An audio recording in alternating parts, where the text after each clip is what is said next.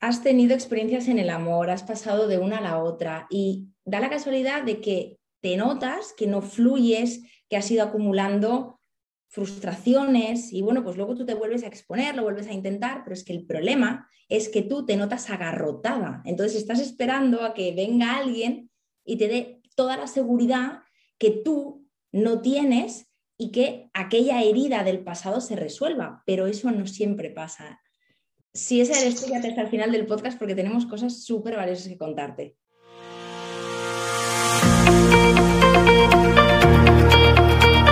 Encuentra inspiración para irradiar la autoestima y autenticidad que necesitas para traer las relaciones que mereces. Estás escuchando el podcast del programa Mía, soy Sandra y ayudo a mujeres atrapadas en relaciones que les restan a ganar en seguridad y a empoderarse para sentirse por fin dueñas de su vida. Me encantará compartir contigo lo que a mí más me ha ayudado.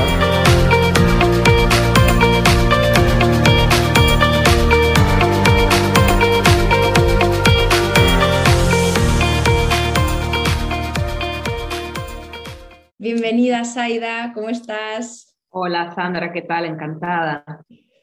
Bueno, pongo en situación un poquito a quien nos oiga. Saida es psicóloga del programa Mía y le he pedido hacer este podcast porque honestamente yo la admiro mucho. Creo que nos puede dar muchísima luz a, este tema del fluir. Ella está además mano a mano con las chicas en los grupos de terapia que hacemos en el programa. Y simplemente vamos a conversar, vamos a eh, poner un poquito de luz a este tema de cómo podemos sanar aquellas heridas eh, fruto de las relaciones pasadas que nos han hecho daño y que somos conscientes de que con esas heridas y con, yo me imagino, Saida, incluso como esa herida en carne viva, pues obviamente, creo que esta metáfora me la dijiste tú el otro día, si tú vas con el brazo con una herida en carne viva, tú te vas chocando con cualquier cosa y es que te va a doler, te, es incómodo, te, te roza hasta la camisa que llevas, ¿no? Entonces, mm, yo, Saida, quiero arrancar con una pregunta, porque el tema da de sí, ¿no? Me he preparado la primera, primera pregunta, a ver qué, qué me dices con esto, ¿no? Y es, ¿qué nos va a hacer saber a las personas que nos escuchan que realmente no estamos sueltas en el amor. Porque a mí hay una cosa que me preocupa, Saida, y es que tengo la sensación de que muchas mujeres camuflan esa rigidez con, no, es que yo soy exigente, y tú ya sabes que se ha premiado un mogollón el tema de la exigencia. No, no, es que tú como lo vales tienes que ser exigente. Entonces, igual tú te cuentas esto, pero claro, va pasando el tiempo, el tiempo, el tiempo, y ves que, oye, no acabas de intimar o no acabas de darte a nadie, ¿no? Que puede ser una decisión consciente. Pero, ¿qué señales para ti nos, harían saber que no estamos fluyendo en el amor o en las relaciones? Mm. Em, bueno, para mí es simplemente poder poner conciencia en ti misma para ir observando cómo te vas moviendo. Yo creo que, que tener ciertas conductas de comprobación, de estar eh, buscando señales de, para notar que el otro nos quiere, que el otro nos está prestando la atención que quizás necesito. Es decir, hay un punto de suspicacia que si estamos atentas quizás nos damos cuenta que estamos poniendo en la relación, em, que nos diría, oye, estás algo asustada, prestarle atención a eso, no, no estás fluyendo, que es un verbo que a mí me gusta mucho, Sandra, pero también creo que es un verbo con el que hay que tener mucho cuidado, ¿verdad? Eh, pero bueno, yo creo que es esto, ¿no? Observar la suspicacia con la que nos movemos, que es un poco difícil darse cuenta, porque creo que todas tenemos como ciertos mecanismos protectores que se han ido desarrollando a lo largo de la vida y entonces los tenemos en cierto modo normalizados, ¿no? El pensar que el otro X, sí, esto, esto otro, ¿no? El sacar conclusiones quizás erróneas que confirman algo a lo que temo, Em, si me estoy viendo en este punto, vamos a pararnos y vamos a decir, oye, no estoy relajada. Eh, y creo que hay que mirarlo y darse cuenta de que no estamos relajadas es muy complicado. Es como cuando voy al fisioterapeuta y él, me agarra la cabeza para decir, suéltate, que te quiero apretar un punto aquí. Y yo creo que estoy suelta y no estoy suelta, ¿no? Cuando me suelto lo noto. Pero cuando estoy tensa es como tan habitual que no me doy cuenta, ¿no? Entonces, como siempre, Sandra, para mí es pararse, mirar, mirarnos, obvio, y observarnos, ¿no? ¿En dónde estoy siendo suspicaz? Em, ¿Qué estoy mirando de más, aunque quizás ni me esté dando cuenta, ¿no? Un poco por ahí. Hay un verbo que has dicho, ¿no? El fluir, que a mí me encantaría hacer un paréntesis, ¿no? Porque, claro, fluir, ¿qué es fluir, no? Yo también grabé un podcast de, qué significa fluir y al final mm. un fluido es mm, un líquido, entonces dependiendo del recipiente en el que lo metas, ¿no? Por ejemplo, yo tengo este mm. vaso de agua, pues esta misma agua en una botella alargada y estrecha va a tener otra forma, ¿no? Entonces, yo creo que al final fluir es, no sé cómo decirte, estar relajada en armonía con lo que te hace bien. O sea, yo quiero recalcar esto porque fluir no significa estar eh, eh, ni de rollete tras rollete ni en relaciones estables. Es que es depende de lo que a ti te mueva, ¿no? Entonces, yo creo que la gracia, como tú dices, es yo me doy cuenta de cómo me siento y también escojo aquello en lo que yo pueda fluir porque a mí me encaja, porque yo no conozco a nadie que pueda fluir en algo que no le apetece, ¿no? Por ejemplo, tú imagínate que yo soy una persona que acabo de, de salir, o a lo mejor hace medio año he salido de una historia bastante turbulenta y yo, pues, quiero que ya me salga una relación y yo entonces me digo, no, es que yo no estoy fluyendo, Claro, es que a lo mejor no estás fluyendo porque tú quieres ir a una velocidad que a lo mejor eh, eh, todavía no te encaja, porque a lo mejor tienes que hacer otras tareas antes. Mm, ¿Sabes? Mm. Hay, a veces como, yo también veo como una exigencia, ¿no? A la hora de, quiero fluir, quiero fluir, quiero fluir.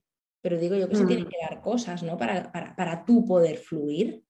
Claro, si, si lo que quieres es estar en una relación para que te encaje ya, para obtener esa fantasía o ese sueño ideal mm, que anhelas, pero no estás en contacto, para mí fluir significa un poco esto, Sandra, ¿no? Eh, es verdad que estar en contacto con lo que te hace bien, que has, metido esa coletilla, para mí es sencillamente estar en contacto y poderme ir acompañando con, con, lo honesto, con lo que hay en mí, con lo que hay en mí de verdad. Eh, incluso emociones negativas, ¿no? Em, qué me está pasando sin juzgarme, sin pelear conmigo. Para mí fluir sería esto. Me gusta mucho más esta definición eh, que lo otro. La tuya también me ha gustado, pero sí es verdad que a priori cuando yo también quería fluir, eh, pues me imaginaba pues pasando el día eh, uniendo planes, disfrutando, dejándome llevar y digo, no tiene nada que ver con eso. Ahora yo fluyo porque estoy en contacto conmigo, si me apetece estar sola en mi casa, estoy sola en mi casa. Bueno, a veces no, por, por ciertas condiciones no puedo, ¿no? Pero ya sé qué es lo que quiero, ¿no? Entonces, para mí fluir sería esto y, y acompañarse. Para mí es un gran verbo acompañarse también. Yo con esto de los verbos juego mucho y cuando alguien viene a terapia, incluso también en el grupo, dice, quiero aprender a controlar, a gestionar, digo, bueno, quizás aquí vamos a aprender a conocernos, a acompañarnos, a validarnos, a, a ser conscientes, a comprendernos, que son verbos mucho más útiles para, para trabajar en la confianza también. Mm, me parece como imprescindible el tono que le damos a la acción que vamos a hacer con nuestras emociones, ¿no? Controlar, gestionar, me parece tan duro entonces, sí, me gusta tanto lo otro y cuando veo la cara de las personas cuando digo, no, lo que vamos a hacer aquí es acompañarnos, validarnos, comprendernos, compadecernos y mirarnos con amor, hoy qué bonito, ¿no? Y ya dicen, ay, bueno, pues vamos a ver, ¿no? Si, si así sí. Mm. Me encanta porque a mí cuando me dices lo de acompañar, eh, me, me, llega algo más dulce, ¿no? Em. Algo que has dicho que me encanta, esto lo voy a incorporar a mi vida. Claro. he dicho que los podcasts me los tomo como terapia, pues así va a ser. Hablabas de que, bueno, pues en el diccionario de imágenes la palabra ir con el flow, fluir, pues tú te imaginas con mm, una cerveza en la mano, ir riendo y con gente y hacia afuera y expansiva, ¿no? Entonces, ¿cuál sería en el diccionario de imágenes otra manera de fluir si es que yo por lo que sea me siento herida ahora mismo y ahora mismo yo siento que tengo la piel demasiado fina como para incluso tolerar o experimentar la incertidumbre de un inicio en otra relación, porque la incertidumbre de los inicios es sí, sí, todo el mundo. relación de la historia. Hay gente que, cuidado con esto, es que claro, em, si la piscina estuviera llena, claro que me tiraría. A ver, es que mm, yo no he conocido a nadie que haya empezado una mm. relación y que le hayan llevado en brazos, que le hayan puesto la piscina llena de agua, que le hayan prometido amor eterno y tú así, todavía diciendo, uy, espérate, yo hasta que no lo vea claro no me mojo, ¿eh? ni, ni le doy gordo del pie.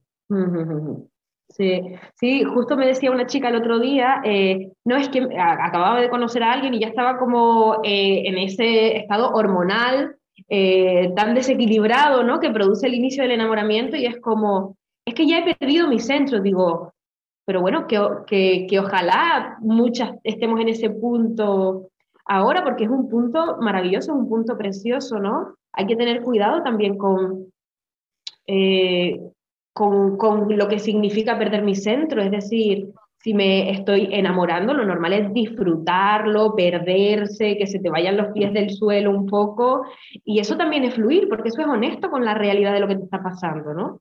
Es como, eh, tenemos unos conceptos de lo que debe ser, lo que no debe ser, que esto sí que es contrario a fluir completamente, ¿no?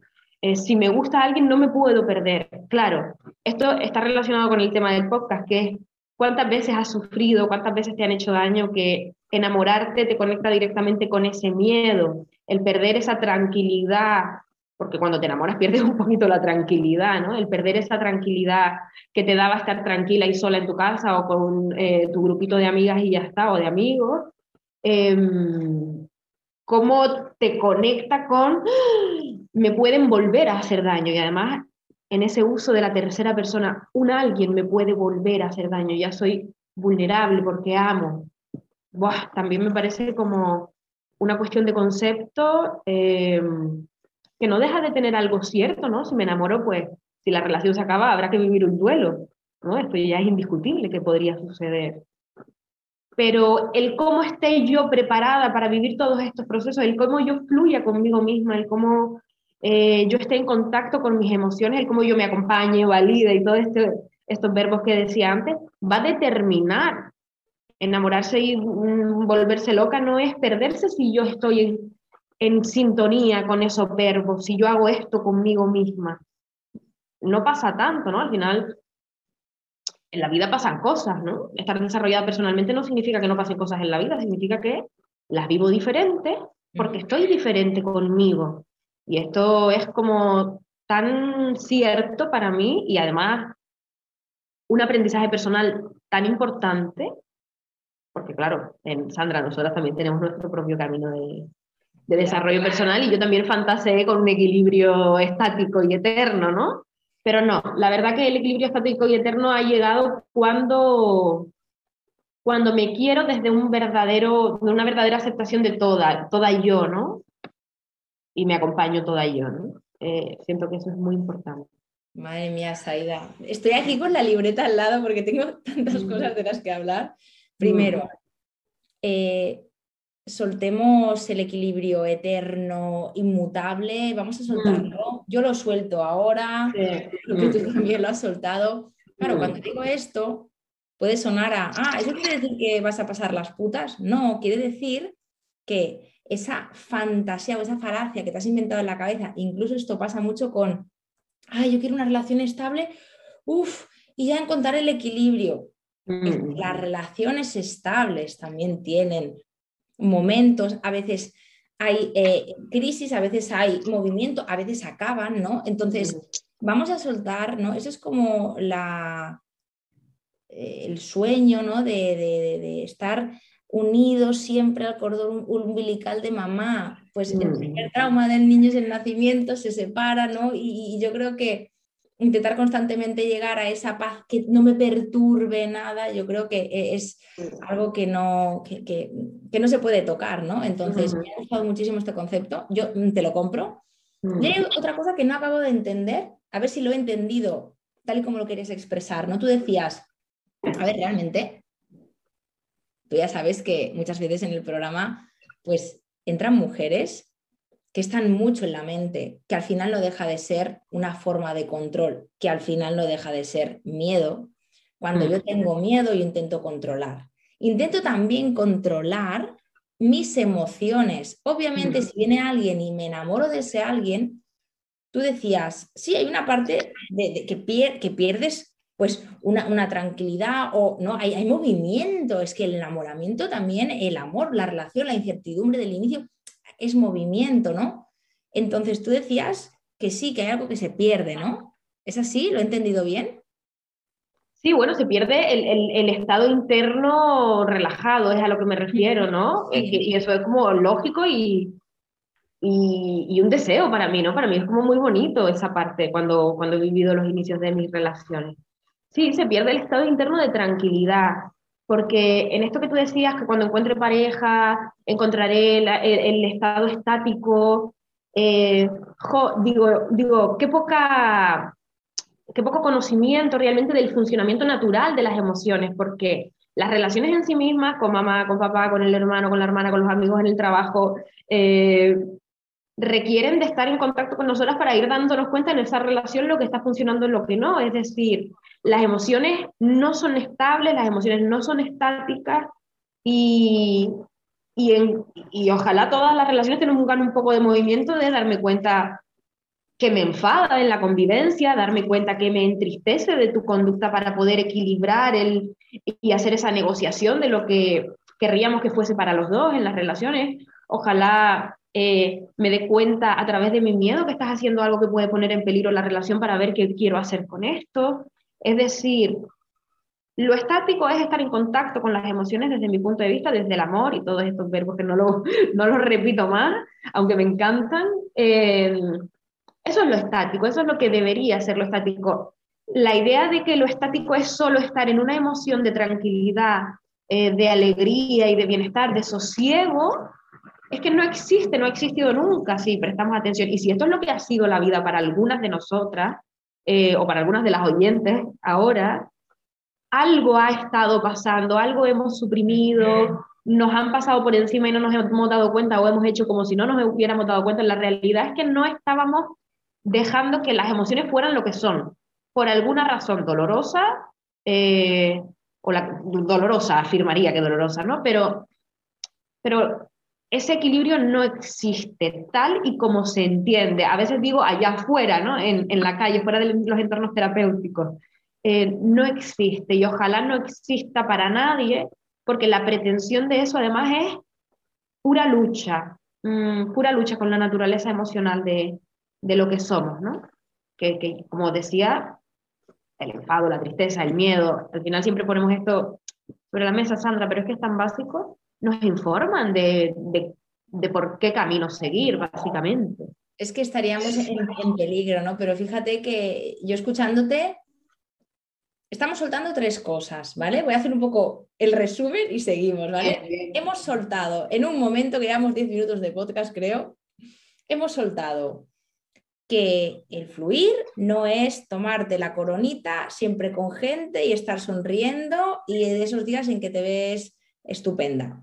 No tiene por qué. Puedes, puede que sí, pero también fluir es eh, acompañarte mm. en algo que no te hace sentir del todo bien y hacer algo con ello, ¿vale? Mm. También estamos soltando la falacia de, no, no, es que yo habrá un momento en el que yo no me perturbe y esté aquí tabula rasa, mm, balsa de aceite, ¿no? Eso también lo hemos soltado.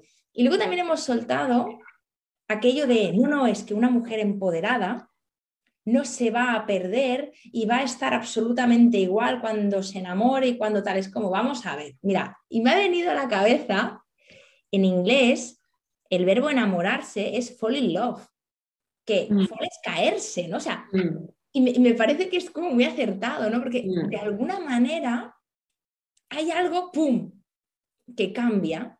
Luego está cómo lo llevas, eh, eh, hasta qué punto y qué haces con eso, pero vamos a ver, o sea, intentar entrar en una relación que, te llene y, tal, y que tú estés así y que te mueva, lo mismo que ir a ver a tu abuelo, que adoras a tu abuelo, pero entiéndeme, o sea, vamos a decirlo así, ¿vale? Entonces, me gusta mucho porque creo que le estamos poniendo palabras a cosas que yo creo que eh, el marketing y, el contenido de la mujer empoderada es una mujer que no se pierde por amor, es una mujer que está contenta, es una mujer... Cuidado, cuidado con esto, porque hay más cositas, ¿vale? Mm. Dicho, dicho esta recapitulación, pregunta, pregunta que me la he pensado hace, hace un rato porque digo, es que mm, esto trae cola, ¿no? Mm. Esta mujer, vamos a poner mujer prototípica, ¿no? Que, que, que, puedo ser yo, podré volver a ser yo, a lo mejor has sido tú, a lo mejor es alguien que nos escucha, ¿no? Esa mujer que dice, es que yo no me voy a tirar a la piscina si no hay agua. Es decir, vale, yo me doy cuenta de que no estoy fluyendo eh, en el amor, pero yo tampoco soy tonta, yo no me voy a tirar a la piscina si no hay agua. Entonces, claro, a mí desde ahí, a mí me llegan cosas.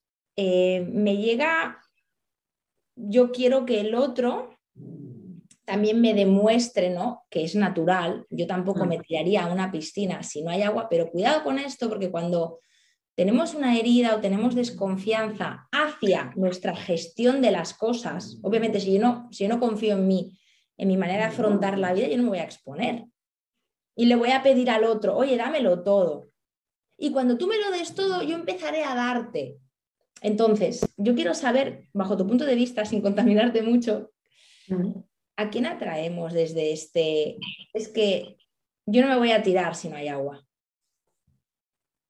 El a quién atraemos, eh, no sé exactamente, ¿no? Lo que, lo que sí veo es que ya tú estás predisponiéndote a una relación en donde el miedo esté siendo el protagonista. Y ojo, con respecto a esto, y teniendo en cuenta lo que decía antes, tener miedo es normal, tener miedo está bien, pero desde ese miedo, si yo pongo el miedo en la relación y en manos del otro, es decir, necesito que tú calmes mi miedo, que no sé ni de dónde me viene, puede que no sepa ni de dónde me viene, a través de ciertas conductas para yo reafirmar que tú eh, me vas a dar aquello que yo estoy anhelando, buscando, deseando, necesitando, o de lo que estoy carente, no lo sé, existen un montón de opciones, eh, ya la entrada en esa relación o posible relación está siendo, mm, pues no me sale un verbo ahora, Sandra, no sé si te sale a ti, pero desde luego está sesgando el desarrollo natural del encuentro, ¿no?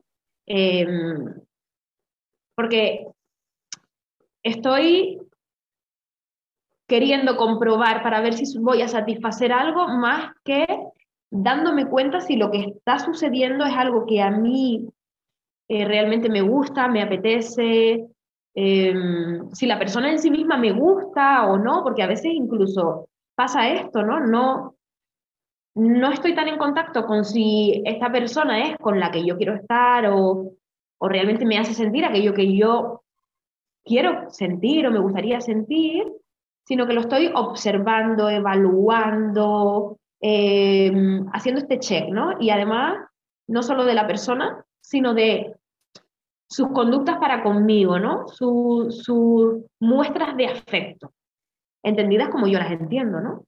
Totalmente.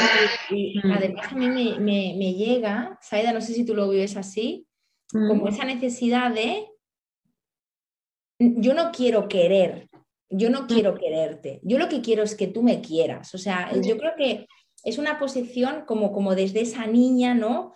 Que, que, está enfadada porque en el pasado quizás dio cosas y, mm. no, y no, le, no le devolvieron. Entonces es aquella niña que dice, yo quiero que tú me quieras, yo quiero que tú me escojas y, y, fíjate qué curioso que a veces lo que dices, ¿no? No te has parado a pensar si realmente, pero a ver, a ti esta persona, primero, a ti te gusta, luego te, llena, luego tú la quieres querer, porque creo que eh, estamos como e, en, este discurso, y hablo de Instagram, de redes, ha habido un movimiento muy de, vale, el otro te tiene que demostrar, tiene que ser una relación recíproca, pero también es verdad que hay que enfocarse un poco en, ¿tú quieres ahora querer a otra persona? Porque yo por lo menos soy del parecer de que para querer tú tienes que, querer. Tú tienes que querer querer a otra persona. ¿Sabes lo que te quiero decir? Sí, sí. Y es algo que, dijo una, una chica que conocí que decía eh, qué importante es ser sujeto dentro de la relación, no solo un objeto, ¿no? Ojo con la palabra porque no, no tengo ninguna mala intención. Eh, es simplemente entender que yo soy una parte activa de la relación, que yo de esta que quiero formar o de esta de la que formo parte soy un 50% que da y que recibe, que conecta consigo y que también decide si, si lo que está sucediendo es bueno o no, o quiere, lo desea, etc. ¿no? No, no, me, no permanezco en esta posición activa que tú decías, pasiva, quiero decir, de recibir ese amor, observar lo que el otro hace. No, yo también, el, primero que el otro también necesita, ¿no? También querrá su parte. Y segundo, que, que yo también tengo que estar en contacto con cómo quiero estar yo en la relación, eh, si se están dando las condiciones buenas para que yo permanezca aquí, pero desde, desde, desde una posición activa, desde ser un sujeto, desde sentirse íntegra, entera, ¿no? No estar ahí en la observación pasiva de lo que el otro hace conmigo porque soy yo la que necesita y está ahí en ese punto de vacío, ¿no? Donde pues solo quiere recibir, como tú decías, que desde luego tiene mucho que ver con la niña, mucho que ver con nuestra niña interior. Creo que es una parte que tú, eh, de la que tú hablas mucho en, eh, siempre cuando te comunicas y que es imprescindible que tengamos en cuenta. Sí, bueno, y ahí tu frase, ¿no? De necesito que calmes mi miedo. Es decir, mm. yo entro en esta relación y yo necesito que tú calmes mi miedo. Mm. Hay un poco una conducta muy sutil, a ver, si, a ver si la puedo expresar con palabras, ¿vale? Yo he estado allí, ¿eh? Cuando en el pasado pues tú te has entregado, e, esa niña ilusionada, esa niña amorosa, esa niña que mm. ha salido, que es una parte personalmente preciosa de mí y, y, de todas las mujeres y de todos los hombres, o sea, a mí me encanta esa parte. ¿Qué ocurre? Que cuando hay un daño, ¡pam! Es como si nos pegara una torta y esa parte se cierra, ¿no? Como, como un caracol, ¿sabes? Enseguida se, se, guarda dentro. Y, y, tengo la sensación de que luego pasamos de que esa parte se guarda en el caparazón y, y, desarrollas como mecanismo de defensa, que esto lo he visto en mí y en otras personas, lo de, bueno, yo no, a ver, tonta no soy, yo no me voy a exponer, ¿no? Y, hablo como un poco con un tono de altivez, de yo soy aquella persona a la que tienen que conquistar. Entonces, cuidado porque desde allí mm. yo por lo menos he atraído o me he relacionado con personas con las que, mira, una persona sana yo siento que, no se me hubiera acercado en aquella época, porque al final una persona sana no, no, no quiere ir a buscar trofeos, Aida. Somos dos adultos, ¿no? Yo también quiero recibir, dar, ¿no? Es más natural. Sí, me, me, conecta lo que estás diciendo con una pregunta que traía cuando me contaste el título del el programa, ¿no? Primero decir que cada, cada, vez que trabajo ese punto soberbia, que yo también lo he tenido en muchos aspectos de mi vida y es digno que lo reconozca, eh, realmente cuanta más soberbia, trabajando en ese hilo conductor de, en terapia, más, más sensación de poquita cosa me encuentro, ¿no? Más miedo hay a, ser descubierto como alguien que es vulnerable, esa palabra que se asocia a la debilidad y que no debería, ¿no? Son dos cosas completamente diferentes. Eso por una parte, porque me parece que es importante ponerlo aquí ya que, que lo puedo decir y que nos escuchen unas cuantas. Eh, y luego, cuando tú dices yo me ilusioné, yo me entregué, etcétera, fíjate que teniendo el título de este podcast, La confianza, yo digo, hay una parte de ti que fantaseó, que necesitaba, que se entregó, que disfrutó, que jugó, ¿no? Y que generó unas expectativas, así veo como una parte muy fantasiosa, una, una niña con un castillo aquí que es normal, y digo, ¿es necesariamente esto confiar?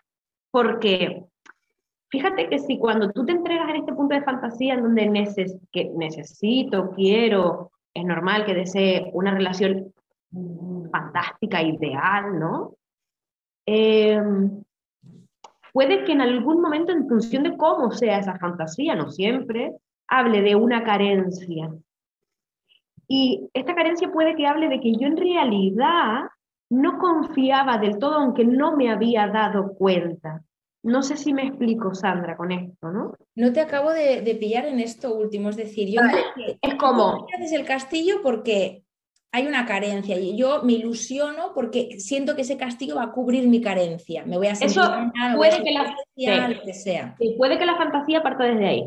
Eh, pero voy a, voy a tratar de ser más, más simple, ¿no? Cuando tú me dices, eh, ¿qué tiene que hacer una mujer para volver a confiar en el amor? Que es la primera pregunta que me planteas para, para programar este encuentro. Y a mí se me viene a la, a la cabeza una, la idea de, realmente la gente que a través de algunas experiencias que nos conectan con probablemente algo que ya sean nuestro, antes de entrar ahí confiaban 100%.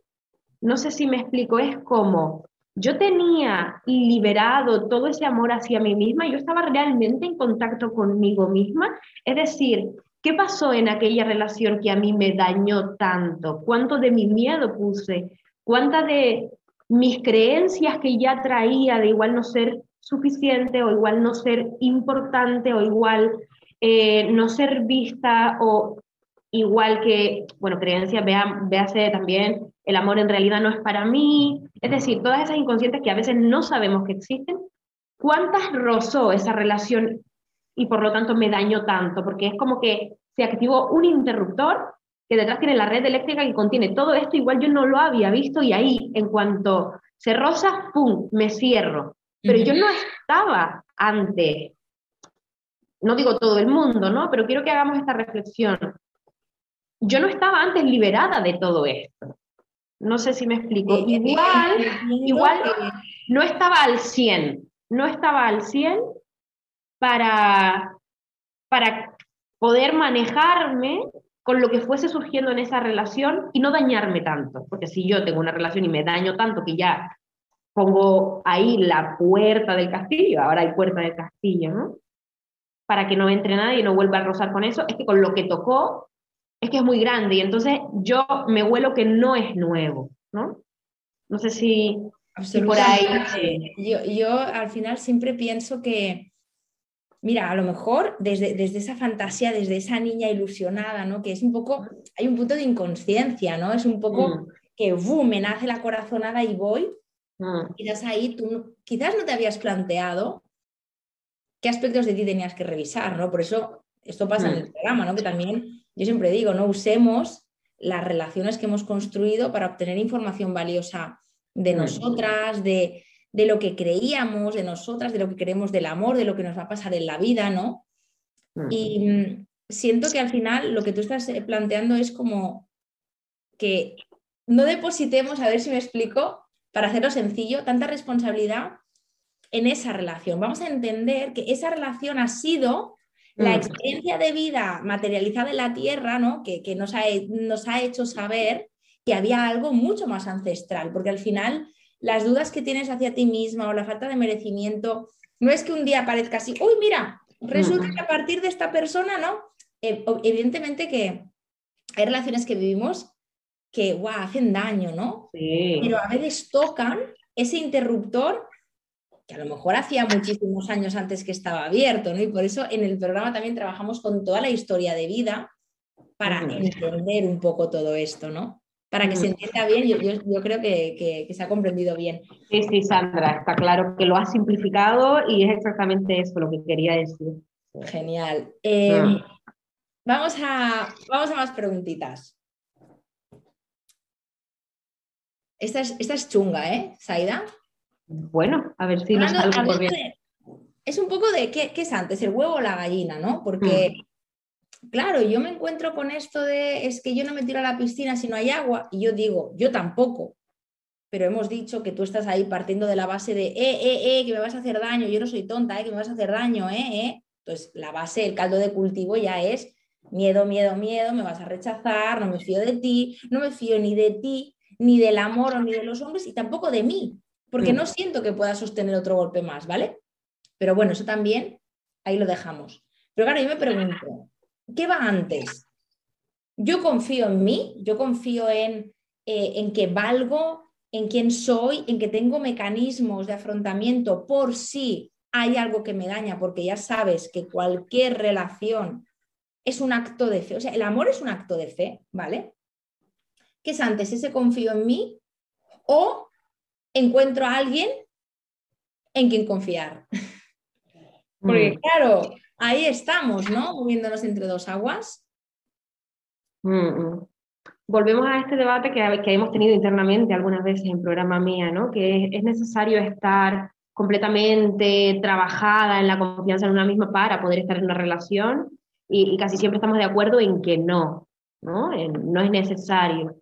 Entonces, em, hay algunos caminos que llevan a Roma eh, indiscutiblemente eh, al mismo punto, ¿no? Si yo confío en mí porque me lo he trabajado o porque por suerte no he tenido ninguna experiencia que me haya hecho no confiar, y estoy hablando desde la infancia, no desde eh, mis relaciones de pareja,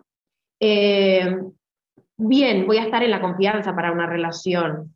O puede que yo no esté totalmente en confianza y encuentre una persona o aparezca una persona en mi vida que resulta que viene con intención de tener una relación sana conmigo, me lo demuestra y eso hace que yo me, me sienta tranquila. Siento que puede ser bidireccional. Ahora, lo que creo que tiene que ser indispensable y primero es esto a, donde voy siempre, ¿no? Que es estar en contacto.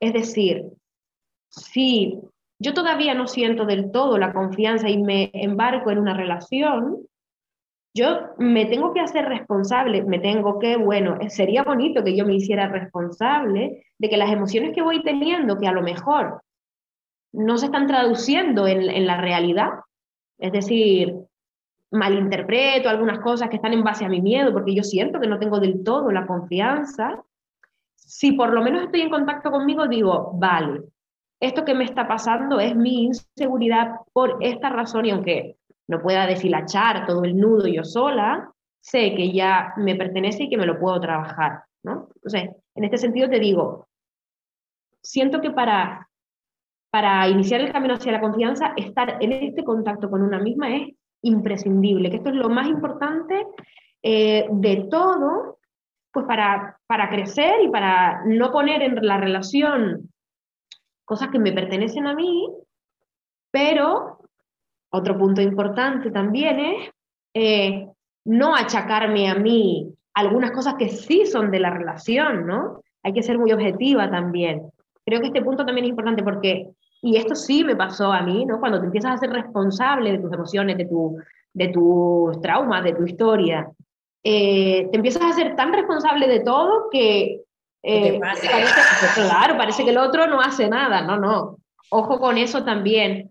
Para todo esto, siento que lo más, lo más importante es estar en verdadero contacto con una misma. Mi miedo, sentirlo, darle un buen significado, y digo no un significado, sino un buen significado certero, que es muy complicado, para ver qué hacemos con esto, ¿no? Y a partir de ahí se va construyendo la confianza, porque entonces aquí sí me tengo, ¿no? Para bien o para mal, para sentir lo bueno, para sentir lo malo. Aquí sí meten. Y la objetividad. La objetividad para saber lo que es mío, lo que es de la relación, etc. ¿no? Que no es sencillo, entiendo que es un camino bastante complejo. Pero que es, interesante saberlo. Pero me parece, me parece muy acertado lo que dices, porque de, de, culparle al otro de todo, a responsabilizarte de todo, yo creo que tampoco es justo para una misma, ¿no? no. Y yo siento que es un camino súper imprescindible el el aprender a confiar en ti, porque yo personalmente lo que me hace mm, tomar decisiones en mi vida es esa sensación de decir, vale, Sandra, si por lo que sea falla, vas a, vas a ser capaz de trazar un plan B. No sé, en toda la vida, ¿eh? te hablo de eh, abrir un negocio, mudarte, ¿no? Imagínate mudarte, ostras, ¿y qué pasa si no, si no me siento bien? Pues tirando a malas, yo ya lo voy a saber afrontar, ¿no? Yo creo que eso es lo que mm. a ti te permite mm. jugar en la vida. Si no tienes eso, te quedas aquí. Y como te quedas aquí, tampoco la vida te va, te va a ofrecer pues, personas a través de las cuales tú también puedas sanar, porque a mí me gusta mucho el concepto de puedes sanar a través de una relación, ¿no? Claro, sí, sí Así que es la, es la doble. Sí, me gustaría eh, decir algo que me sirve mucho, yo sí que uso, y, a veces mi mecanismo ha sido mucho la fantasía también. Eh, lo que pasa es que antes lo hacía de manera que lo agrandaba todo eh, y luego venía el, bajón, pero como yo no estaba en, real, en verdadero contacto conmigo, esto era más doloroso. Ahora si me veo en la fantasía es algo como que disfruto activamente porque digo, mira, aquí está mi niña con su necesidad y voy a dejarla disfrutar, lo observo desde fuera y entonces ya hay una, una parte sabia de mí que acompaña esto. Em, y si viene el duelo, acompañar el duelo también. Si esto se cae, yo voy a, estar ahí también para mí, para poder acompañar esto. Y como ya lo sé, ya lo veo, es un disfrute, es un punto completamente diferente, ¿no? No significa que no dejen de pasar cosas, todo esto que estamos hablando, sino el cómo estoy con las cosas que me van pasando conmigo misma para llevarlo lo mejor posible, ¿no? Porque decía, bueno, me embarco en un negocio y si el negocio fracasa, o cómo me voy a sentir, pues si aprendemos a acompañarnos, es que se dice mucho, ¿no? Pero cuando empiezas a sentirlo, ves lo útil, lo bonito que es, podemos ir afrontando, acompañándonos en cada fase de las cosas que nos van sucediendo en la vida y creo que esto es imprescindible. Súper importante. Mm. Diría tantas cosas, pero para, para quedarnos encuadradas en el tiempo, yo quiero una pregunta que creo que le hemos ido contestando ¿no? a, lo largo de, de, la conversación, pero es para que se lleven algo, ¿no? Decir, ostras, vale, pero ¿por dónde empiezo? ¿no? La pregunta sería, a ver si, a ver si la podemos contestar de forma breve, y concreta, ¿no? Porque, mm. claro, es que en sí es muy abstracta. ¿Qué hacer para sanar un heridote así de gordo que está en carne viva en mi brazo derecho? ¿qué hago con eso? Porque claro, yo veo, y por eso existe el programa mía, que el tiempo no lo cura todo. Es decir, esta frase, no sé quién la inventó, hay una parte en la que creo que el tiempo pues da un poco más de distancia a esa emoción, a veces la recolocamos debajo de la alfombra, pero ¿qué ocurre? Que muchas veces tú te crees que la has recolocado, pero viene otra persona a tu vida, te vuelve a mover y todo aquello de debajo de la alfombra te das cuenta de ¡wala! que ha pasado tiempo, pero que eso veo que, que, se vuelve a activar, ¿no? De una manera súper fácil. Entonces, mm. como terapeuta, que además ayudas a, personas en, en, este proceso, ¿qué hay que hacer para sanar? Claro, es una pregunta muy compleja, Sandra, tienes razón. Es que es una pregunta para hacer otro podcast, ¿no? Pero sí, sí, sí. nada, hacer como algo, ¿no? Lo, concreto, la, base de ese trabajo que hacemos aquí también. Claro, eh, mm, voy a hacer uso, me voy a apoyar para responder breve, porque eh, en estos verbos que he usado, pero es primero comprender. Comprender qué me pasa. Mirar, comprender y empezar a mirar con amor el dolor, ¿no? Mm, porque qué hacer me resulta una pregunta como muy compleja para dar una respuesta breve y que la persona pueda hacer consigo misma, ¿no? Pero mirar con amor, dar, estar con mi herida viéndola, ¿no? Acompañándola con amor, compadeciéndome de mi propio dolor, sin entendiendo bien la compasión, ¿no? Creo que, que es lo más sencillo que te puedo responder ahora, Sandra. Pero poder estar conmigo, no en un enfado, que esto también pasa mucho, mira, todavía estoy con mi herida, tenía que haberme quitado esto ya otra vez, porque este es un manejo interno que tenemos mucho con, con nosotras mismas. Romper esto y decir, bueno, todavía me duele y todavía eh, me pasan cosas. Para empezar, mirar con amor, comprender qué pasa que todavía me duele, ¿no? Por lo menos hacerme la pregunta, hacerme preguntas en primera persona. ¿Qué me pasa que todavía me duele? Para abrir la comprensión y desde ahí mirar con amor lo que me pasa, ¿no? ¿Sabes cuando alguien, eh, y tú tienes un conflicto y luego te dice, no, es que me sentí así, así, así, y enseguida te aflojas? ¿No? No siempre, pero quiero decir, cuando se pone la conversación honesta a nivel emocional, sí. ¿Sí? Eh, que dice, bueno, te entiendo, ok, em, bien. Eh, tratar de hacer esto con nosotras mismas mirar con amor lo que me está pasando, eh, profundamente. Es amplio lo que dices, pero es, que en realidad es muy concreto. Y mm. yo quiero, quiero plantear algo que a mí me ha gustado mucho compartirlo en redes y, demás, ¿no? Y es que al final em, muchas veces es como, ¿cuál es, cuál es el, antónimo de, de valentía, perdona, de, miedo? Mm. Valentía, ¿no? y te das cuenta de que no, porque realmente estamos invitando a las personas a que entiendan que el ingrediente opuesto al, miedo es el amor. Mm. Es que totalmente. No hay más, no es, venga, pues tú puedes, venga, pum, te empujo, tira. No, es tanto amor y mm. volviendo un poco al principio del episodio, lo que comentabas, ¿no? Que te voy a acompañar en todo lo que necesites en este proceso. A lo mejor ahora no es el momento de exponernos, porque a lo mejor ahora, pues eh, me siento desprotegida y no pasa nada, ¿no? Y yo creo que para mí la frase es esta, ¿no? Eh, lo opuesto al miedo es el amor. Sí, Sí, y también diría poner amor en nuestro miedo, ¿no? Poner amor en nuestro miedo, que es lo mismo, pero me apetecía decirlo así ahora. Mm, Oye, me, me, ha encantado. Yo creo que han salido un montón de ideas. Mm. Muy nutritivo. ¿Cómo te has sentido, Saida? Primera vez que te estrenas en el podcast. Sí, bueno, me he sentido cómoda. Es verdad que la situación es, eh, tiene esto de saber que, bueno, que te expones ante un montón de gente y eso siempre te conecta con algo que, que también siento y soy honesta de inseguridad.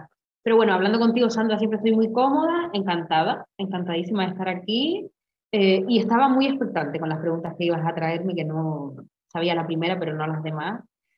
Y un poco con eso, pero bueno, bien, muy contenta. Yo, sinceramente te he visto súper auténtica Mm. Eh, y agradezco también que, que, hayas podido expresarte, no como psicóloga solamente, sino como mujer, porque al final yo creo que estamos aquí porque esto nos mueve y, no nos mm. mueve, nos mueve desde la ayuda al otro, pero también por procesos internos nuestros. Yo creo que es valioso que hay. O sea, yo siempre digo que al final somos mujeres que ayudamos a otras mujeres y que si tú no lo has vivido en primera persona, pues cuesta, cuesta veces más, ¿no? Así que esperemos que hayamos ayudado a muchas personas. Te mando un beso enorme, Saida, y mil gracias por estar aquí. Otro para ti, Sandra, gracias a ti. Hasta aquí el episodio de hoy. Si te ha gustado este podcast, compártelo, puede que a alguien le venga bien. Y si quieres estar al día de todo mi contenido, sígueme en el Instagram de Programa Mía y te veo en el siguiente episodio con más amor propio y empoderamiento para ti.